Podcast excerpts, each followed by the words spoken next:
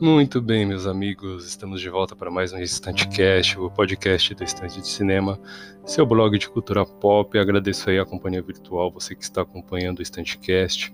Agradeço mais uma vez aí a, a amizade, a companhia e os feedbacks também, beleza? Então, eu gostaria de estar trazendo aí mais este, mais este episódio aí do Estantecast, onde eu vou falar um pouquinho sobre o Resident Evil que nunca veremos. É, é, antes de Paul W. Paul, Paul Anderson ser uh, o diretor, né, do dirigir o Resident Evil O Hóspede Maldito em 2002. George Romero, Príncipe dos Mortos, ele seria o diretor responsável por adaptar o videogame para as telonas, mas ele acabou sendo demitido do filme. Simples assim, demitido do projeto, aliás. Então, o mestre do horror ali do que desenvolveu seus filmes aí envolvendo zumbis desde os anos 60, seria o diretor da adaptação de um dos mais famosos videogames aí que temos hoje em dia, até hoje, aliás, né? Mas ele acabou sendo cortado do projeto por seu, por simplesmente seu roteiro não ter sido satisfatório para a direção e para ali para os executivos da Capcom? Não quer dizer que o seu filme seria exatamente igual ao jogo, seria uma adaptação fiel, ele ainda teria muitas diferenças e não seria a garantia de sucesso, ok? Mas ele seria assim muito mais próximo do, do jogo do que o filme que conhecemos hoje. Então é esta a temática do Standcast de hoje. Vamos aí acompanhando. Agradeço a companhia virtual de vocês mais uma vez. Sigam o Estante de Cinema nas redes sociais, arroba Estante de Cinema no Instagram, Filmo Twitter e Letterboxd. E vamos aí então para mais um episódio do Estantecast. É, a temática eu já mencionei, né? Vamos falar um pouquinho sobre Resident Evil que nunca veremos. Resident Evil que tem a sua o, o jogo, né? Vamos falar um pouquinho do jogo primeiro. Ele tem a sua as suas raízes ali em Sweet Home e Alone in the Dark, que são os avós dos jogos de terror. Resident Evil é meio que uma síntese desses dois títulos, né? Então a Capcom lançou o primeiro Resident Evil em 1996, conta a história de uma, de uma unidade de elite da polícia que investigava assassinatos com sinais de canibalismo, tudo isso nos arredores da montanha Arkley, em Raccoon City. A unidade Bravo é a primeira a ser enviada para o local, mas perdem contato com a central de polícia, resultando em uma segunda unidade para o suporte, a equipe Alpha assumimos o comando de Jill Valentine ou de Chris Redfield e então o jogo se inicia. Resident Evil foi um marco nos anos 90 e 2000, trazendo um estilo de jogo que transmitia enorme sensação de, de imersão num ambiente completamente macabro. Não demorou muito para que o sucesso do jogo fosse visto pelos cineastas, onde enxergavam um enorme potencial em sua trama. Então, desde os anos 40, desde os anos 40 não, vai, a gente pode ir até um pouco antes, desde os anos 30 ou 20 ali, que foi basicamente quando, como, quando começou o cinema, né? As principais obras ali, os principais filmes e tal. É, desde, desde, desde sempre o cinema sempre adaptou ali livros, né? Livros e contos e tal. Sempre trouxe esse tipo de conteúdo assim como fonte de inspiração para adaptar, a, para adaptar ao cinema, né? Para adaptar ao visual, ao audiovisual ali. Então, desde sempre foi assim. E com, com o chegar dos videogames, os videogames também se tornaram um potencial, é, uma potencial fonte de inspiração para filmes, tá? Então, hoje em dia, depois dos, eu, eu até aposto assim que um pouco depois dos quadrinhos, depois, dos, depois de terminar essa onda aí dos quadrinhos, acredito que os videogames serão os grandes responsáveis pelas principais histórias do cinema ali, principalmente nessa dessa década dessa década em diante, beleza? É uma crença particular minha, tal, mero parpite. É, então, é, em 96 o, o jogo foi estreou ali, né, o primeiro título da Capcom e tal, da Capcom, né, da saga Resident Evil, é, desenvolvido pela Capcom. Conta a história dessa unidade de elite de polícia aí, que foi investigar assassinatos com sinais de canibalismo e acabou descobrindo ali um laboratório secreto numa mansão, e que um acidente biológico aconteceu ali, né? E aí os, as, os moradores, os guardas, os, os, médicos, os médicos não, os cientistas acabaram se transformando em criaturas horrorosas ali, canibais e tal, e acabaram circulando por, por aqueles arredores, né? Então, em uma forma de contenção, eles acabaram enviando essa polícia, equipe de polícia, essas duas equipes de polícia aí. É, George Romero, ele foi contratado para dirigir um comercial. Em 98, George Romero foi contratado para dirigir um comercial do segundo Resident Evil. O resultado impressionou o estúdio de jogos, que passou a cogitar uma adaptação para o cinema, e tendo o próprio Romero como diretor. Durante seis semanas ele trabalhou e escreveu um roteiro completo para o filme, mas seu trabalho foi vetado e o diretor demitido. Yoshiki Okamoto friamente disse em entrevista que, abre aspas, o roteiro de Romero não era bom e ele foi demitido, fecha aspas. Simples assim.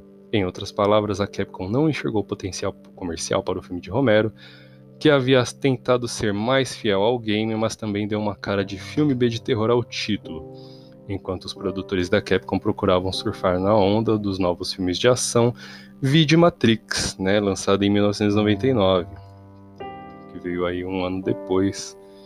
É, talvez Matrix não seja tal exemplo, o melhor exemplo a ser seguido, porque esse esse embrólio aí entre George Romero e Capcom foi em 98 e Matrix é só de 99. Mas enfim, a gente pode pegar aí então é, Duro de Matar, por exemplo, que é de 10 anos antes, né? E foi um marco no cinema de ação, assim como o John Wick está sendo agora, né? Então, o filme de Romero teria a mesma trama do primeiro jogo, ambientado na mansão Spencer, localizado nos arredores da montanha Arkney, Raccoon City. O roteiro ainda trazia não só zumbis e, e Dobermans, mas teria os tubarões, os Neptunes e a Plant 42, além dos Hunters, né? A princípio, o filme giraria mais em torno de Chris Redfield do que de Jill, mas Jill ainda também estaria presente no filme, tá? É igual eu falo aqui na matéria que eu fiz uma publicação no blog. É possível que não fosse um bom filme, mas possivelmente poderia agradar bem mais do que a saga que conhecemos hoje. Tá? É, por que, eu falo que poderia não ser um bom filme? Porque, igual eu falei, é, o, o, filme, ele mesmo a este roteiro de George Romero, ele não, está, não estava 100% fiel ao jogo, tá? Ele tinha muitas diferenças e diferenças que a gente ia sentir bastante. Ele não ia ter grandes cenas de ação. Eu li o roteiro completo, ele está disponível para consulta pública, né? Li o roteiro completo, ele não teria grandes cenas de ação, ele teria momentos, é, algumas manchinhas ali de ação ali bem rápidas e tal. Então seria um filme mais de terror e horror do que ação propriamente dita, como foi o filme que conhecemos hoje, né, que, que resultou aí em outros cinco títulos, com a Mila Jovovich e tal, é aquela coisa que a gente conhece aí, tá? Então, bom, separei aqui, depois desse blá blá blá todo aqui, eu vou separei um, uma listinha com algumas diferenças e semelhanças. Vamos começar pelas semelhanças, que é o mais legal aqui. Então vamos lá, ó. Das semelhanças nós temos toda a equipe Stars, né? A, a, a, unidade de elite da polícia de Raccoon City estaria completinha no filme. Como assim? Nomes como não só Chris Redfield e Jill Valentine, mas Kenneth Sullivan, Enrico Marini, Joseph Frost, como é que é aquele outro lá que tinha que tava, deixa eu tentar lembrar mais alguns nomes aqui de cabeça, Richard Aiken e né, o Forrest Spire que eu mencionei já, o Kenneth Sullivan, enfim, todos Richard Aiken, Kenneth Sullivan, Forrest Spire, Enrico Marini, Joseph Frost, todos esses nomes aí de quem é aficionado pelo jogo, é, a pessoa ia, ia ver no filme, assim, ia ver no elenco também ali, muito legal, ia ter todos esses personagens. Mesmo, esse, mesmo sendo personagens terciários, não são nem secundários, né? São personagens terciários ali. Mesmo sendo nessa pegada, eles estariam no filme também. E eles teriam destinos diferentes, né? Então, não seria exatamente como no jogo. Então, por exemplo, Forrest, é, não ia morrer bicado pelos corvos, ou o Henrico Marini não seria morto ali pelo Wesker, né, naquela aquele ato de traição ali. É, enfim, o Kenneth Sullivan estaria vivo durante o, o, durante o filme, né, e no jogo ele já aparece ali apenas o cadáver e tal. Enfim, várias é, é aquilo que eu mencionei no começo. O jogo teria várias é, estaria um pouco mais próximo, estaria bem mais próximo do jogo. O filme estaria bem mais próximo do jogo, mas ele ainda não estava livre de grandes mudanças. Então, possivelmente muitas coisas ainda não agradariam, tá? Ainda que o Hóspede Maldito não seja um grande filme, um filme de grande agrado ali, de grande repercussão crítica, né? Ele, o roteiro do George Romero também não estava lá essas coisas. Ele tinha os personagens, os monstros, mas ele ainda não estava tão de acordo com o jogo. Tá? O interesse da Capcom era fazer um filme realmente diferente do jogo, o mais diferente possível. Acabou que o Hóspede Maldito é muito diferente dos jogos não apresenta nem personagens direito e tal. Tem personagens que a gente só vai saber o nome nos, quando chega os créditos, né? Então, é. Demitiram o Romero e, o, e rejeitaram o roteiro dele, mas acabaram aceitando algo completamente bizarro, né? Embora o que, viemos, o que vimos aí do Paul Anderson, ele é um universo completamente próprio para o cinema, tá? Então, é, Fica. Tem ponto, tem. Todo, não tem jeito, todo assunto vai ter seus prós e contras. Uma outra semelhança interessante do que estaria no filme é assim: o hóspede maldito mostrou os zumbis, os Dobermans e um Licker. E sendo que o George Romero ia aproveitar muito mais do panteão das criaturas do jogo, como a Plant 42, os Hunters e até mesmo a serpente Yawn. Tyrant daria o Hora da Graça também e seria tão intenso como no jogo original. Então, é, realmente o George Romero estava apostando aí nas criaturas, no panteão de criaturas e demônios do jogo também. Agora, dessas, essas foram as semelhanças que eu pude notar, tá? Além da, da presença aí de Jill Valentine, Chris Redfield, não só como personagens secundários ou terciários nos filmes, né? Que, dos filmes que vimos aí do Paul Anderson, são personagens completamente descartáveis, eles seriam a dupla de protagonistas aqui. Tá. Então, partindo para as diferenças, é, Chris Redfield não seria policial do Stars. Esse já é o, esse, essa diferença seria de maior balbúrdia. Embora Chris tenha um passado militar no filme, ele seria protagonista mesmo não sendo parte da famosa elite policial de Raccoon City. Então é algo um pouco discrepante porque a trama gira em torno de uma unidade de polícia indo investigar crimes de canibalismo na montanha Arkley e o cara que é protagonista do filme não é policial, não é membro dessa unidade de elite de polícia. Então seria um negócio assim completamente inusitado, né? Porque Chris ele sai da do Stars para fundar para fundar ou fazer parte da daquela organização ali anti-bioterrorismo, né? Não seria impeditivo de que isso acontecesse posteriormente neste universo do George Romero, né? Que ele, ele daria, ele encerra ali com, com um gancho para a sequência, né? Quem, quem puder ler o roteiro aí, quem leu o roteiro quem quiser ler o roteiro, tá disponível lá no, no blog, tá? E você vê lá no final que tem um ganchinho aí para futuros filmes, sim, beleza? Então, Chris Redfield não ser policial do Stars é um absurdo tremendo. é, um outro caso aqui seria que Jill Valentine seria a fé de Chris. Embora ela seja a policial que se vê envolvida no caso, Chris também acaba se, se envolvendo na história, assume o protagonismo no filme, deixando a heroína de sidekick, tá? E sendo que no jogo eles meio que dividem ali o protagonismo, né? é possível escolher um dos dois personagens ali antes do jogo se iniciar. Mas a Jill Valentine ser sidekick de, de alguém é de. é de doer o pâncreas mesmo. Não tem, não tem, muito, não tem a menor graça ali. Embora o Chris Redfield seja um personagem muito bom também. A Jill ela tem um carinho enorme ali dos fãs e ver ela de sidekick ia ser um chute no estômago das pessoas e principalmente dos fãs da Jill. É, e sendo ela ainda a policial, né? Sendo que o Chris não é o policial, não é policial, não seria policial nesta adaptação deste roteiro de George Romero. Então aí mas ia ser um negócio completamente, ia ser um, sofrer uma crítica bem pesadinha ali neste aspecto do roteiro. É, vamos aí a outras minor roles aqui, né? Outras diferenças menores aqui e que o pessoal ia perceber também, né? Ó, é, vamos aqui. Barry Burton e Albert Wesker seriam amigos de infância. Olha só que loucura.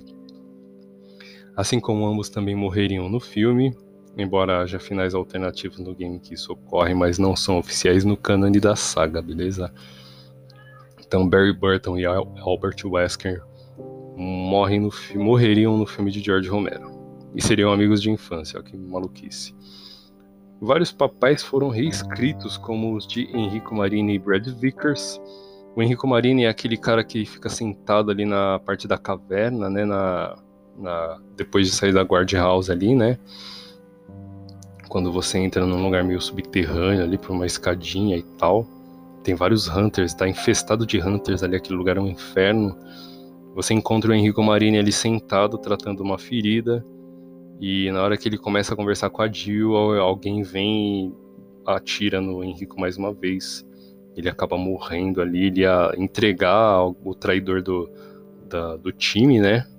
É, até aquela altura, a, aquela altura do jogo, ninguém sabia que o Wesker estava trabalhando para a Umbrella, né? Em segredo ali. Então, na, quando o Henrico estava prestes a revelar isso daí, ele é baleado e ele não consegue terminar de contar o seu, o seu segredo ali. É... Este papel reescrito seria. Este é um dos papéis reescritos, né? Ele, ele seria apenas um. No, no, no filme, o Henrico Marini seria apenas um membro do Stars, sendo que no jogo ele é o líder da equipe Bravo. Então a primeira equipe que vai para a mansão Spencer é liderada por Henrico Marini. E no jogo ele seria apenas um policial qualquer a equipe Alpha e Bravo ela, ela atua junta, tá? Essa é uma, essa que eu falei aqui, vai ser uma outra diferença que eu vou abordar daqui a pouco. E o Brad Vickers, que eu tinha mencionado agora há pouco, é um especialista em computação, ao invés de pilotar a droga do helicóptero. Aquele, aquele covarde inútil, medroso, né, do Brad, ele acaba fugindo com o helicóptero ali no começo do jogo. É, e no filme ele seria um especialista em computação. É, tá, ok, né? Enfim. E para última e para que aqui, ó, esta grande aqui que eu falei agora há pouquinho, que eu já dei um spoiler, né? A equipe Alpha e Bravo operam juntas. No game, a equipe Bravo chega à primeira moção, que ao perder o contato com a central, acaba recebendo como reforço a equipe Alpha, com Wesker, Chris, Jill e Barry. Mas no filme isso não acontece, tá? Ambas as equipes operam ao mesmo tempo que, o que, na minha opinião, faria a história ficar muito mais corrida e superficial. Não ia ter aquela, aquele elemento de suspense, né? Tipo, mandamos a equipe bravo, perdemos contato e agora o que, que vai acontecer? Será que será que tá todo mundo vivo? Será que morreu todo mundo? O que, que será que aconteceu? Talvez se isso fosse inserido no filme, teria um elemento de suspense muito maior e muito mais interessante sendo que a, ambas as equipes operando juntos, operando juntas, é, apenas transformou aquilo em um número muito grande de policiais ali, é, sendo, enfim, mordidos e rasgados a unhadas e, e dentes e mordidas ali dos monstros e dos hunters e tal. Agora, para quem ainda não leu o roteiro, né, ele acontece muitas é, muitas outras, muitas mortes diferentes. Aqui eu vou abordar isso depois. Vamos falar de alguns monstros aqui. Os Hunters, inimigos bastante fortes no game, seriam um grande incômodo no filme também, mas com participação mais enxugada. Eles ainda teriam uma estrutura metálica no cérebro, protegendo-os de tiros, de disparos, né? Então, Os seus pontos fracos seriam nos pulsos, tornozelos e cotovelos, é, ao invés de serem metralhados no corpo todo, tá? Então os Hunters, eles... eles ah, e tem para quem jogou Resident, o primeiro Resident Evil, lá no final, na parte da fábrica ali, da, da fábrica da, da usina de energia, tem uns monstros que caminham pelo teto, né, e que esticam ali as garras, né, e acabam acertando a gente. Os Hunters andariam pelo teto igual a, igual a esses monstros aí, que eu não lembro o nome agora. Tá, então os Hunters andariam pelo teto, teriam uma parte metálica no cérebro protegendo eles de tiro, e o ponto fraco desses, monstros, desses poderosos monstros ali seriam os pulsos, tornozelos e cotovelos. Bizarro, né? Mas tudo bem. O Tyrant teria um aspecto bastante diferente. É, ao invés de ter sido vivo, seu corpo de 2,74 metros de altura teria estrutura metálica de aço. Mas sua morte seria como ocorreu no game, através de uma explosão ali disparado por uma bazuca, beleza? É, outra, outros monstros ali que teriam, teriam suas diferenças eram a cobra Ion e os tubarões Neptune. Apesar deles estarem presentes no filme, eles estariam a, a, a, aparição desses monstros seria bem diferente da que conhecemos, tá? Então a cobra Ion não ia aparecer na, na mansão como, conhece, como, como a gente conhece do game. Ela apareceria em outro momento no filme e seria uma aparição bem curtinha, bem rápida. Por último, mas não menos importante, o Dr. John Marcos e Ada Wong estariam no filme também. Esta seria uma diferença ali bem, bem importante, né? Deixando de ser personagens meramente mencionados em um arquivo de texto e se tornando importantes desde o segundo, do segundo ato em diante, tá? Então, John Marcos e Ada Wong estariam no filme também. É, eu particularmente falando. Ah, e as mortes, tá? Quase eu esqueci aqui. Teria umas mortes muito diferentes, né? Henrico Marini é atacado por um zumbi de surpresa, sendo que no game ele morre baleado, prestes a revelar a tramóia. Brad Vickers também morre ao ser mordido por um zumbi. Forrest Spire, que é bicado pelos corvos no jogo, ele é morto pelos Hunters. O Kenneth Sullivan, que já aparece morto né, no, no, no, jogo ali pelo primeiro zumbi, ele, ao invés ele no filme morreria pela Plant 42. Não só a mansão Spencer seria destruída, mas toda Raccoon City também, toda a cidade seria destruída, tá? Embora eu mencionei aqui que isso seria deixado um gancho para uma sequência, tá? Então, é, não só a mansão Spencer seria explodida ali, mas toda Raccoon City já no primeiro filme, beleza? Então seria também aí uma outra grande diferença que a gente teria que encarar no filme. Fora isso, o filme teria diálogos bem pastelões, o que o tornaria um tanto duvidoso no aspecto de roteiro. Alguns outros diálogos seriam expositivos, ou seja, diálogos que expõem algo da trama ao invés de deixar aquilo ser desenrolado naturalmente, o que torna tecnicamente o roteiro inferior. É... Enfim. E as, as escalações aqui que eu pude apurar, é, existem, existem vários rumores ali da, do, a respeito do, do elenco do filme tá, ó, deixa eu procurar aqui, deixa eu ver onde é que eu, onde é que eu tinha escrito.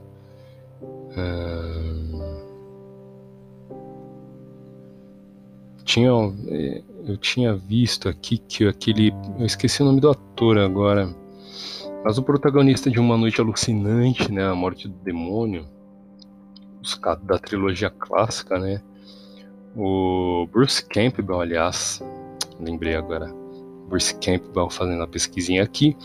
Então, Bruce Campbell seria Chris Redfield, acreditem ou não. É o que é o que diz é que eu, é o que eu pude encontrar aqui de referência a respeito do elenco, beleza? Então seria bem estranho.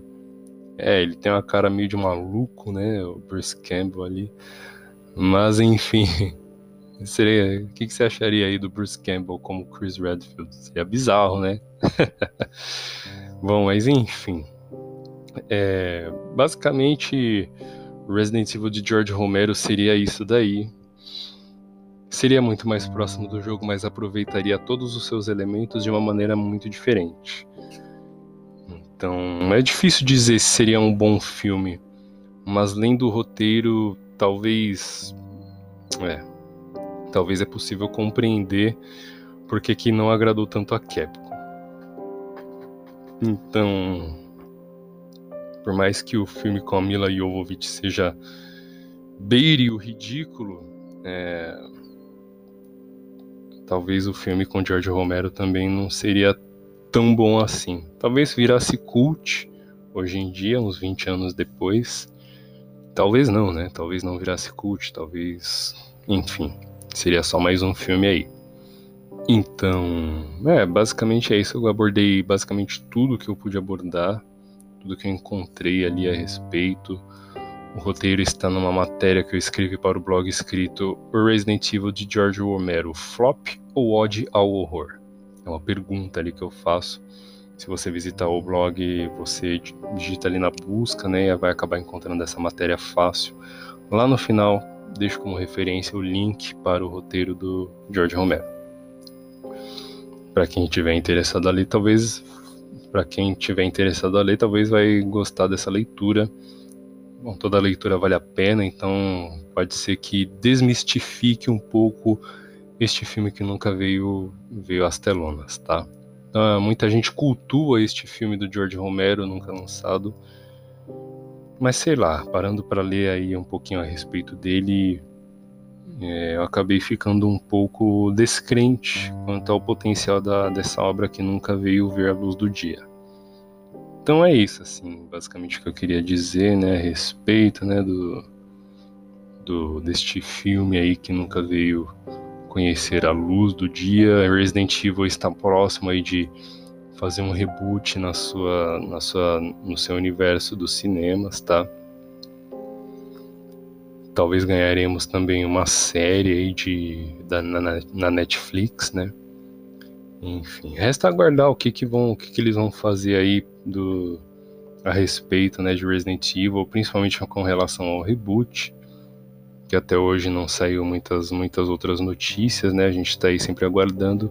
Quando sair, quando eventualmente sair alguma coisinha, eu vou acabar trazendo aqui para vocês, beleza? Então é isso, esse episódio do Instantcast chega ao final. Espero que vocês tenham gostado. Obrigado pela companhia virtual compartilha com os amigos, procure o Estantecast no Spotify, no Anchor, no Google Podcast ou na sua rede de podcasts.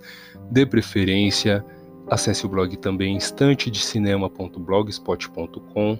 Me sigam nas redes sociais, arroba Estante de Cinema, no Twitter, Instagram, Filmou e Letterboxd. Nos vemos no próximo Estantecast. Até o próximo.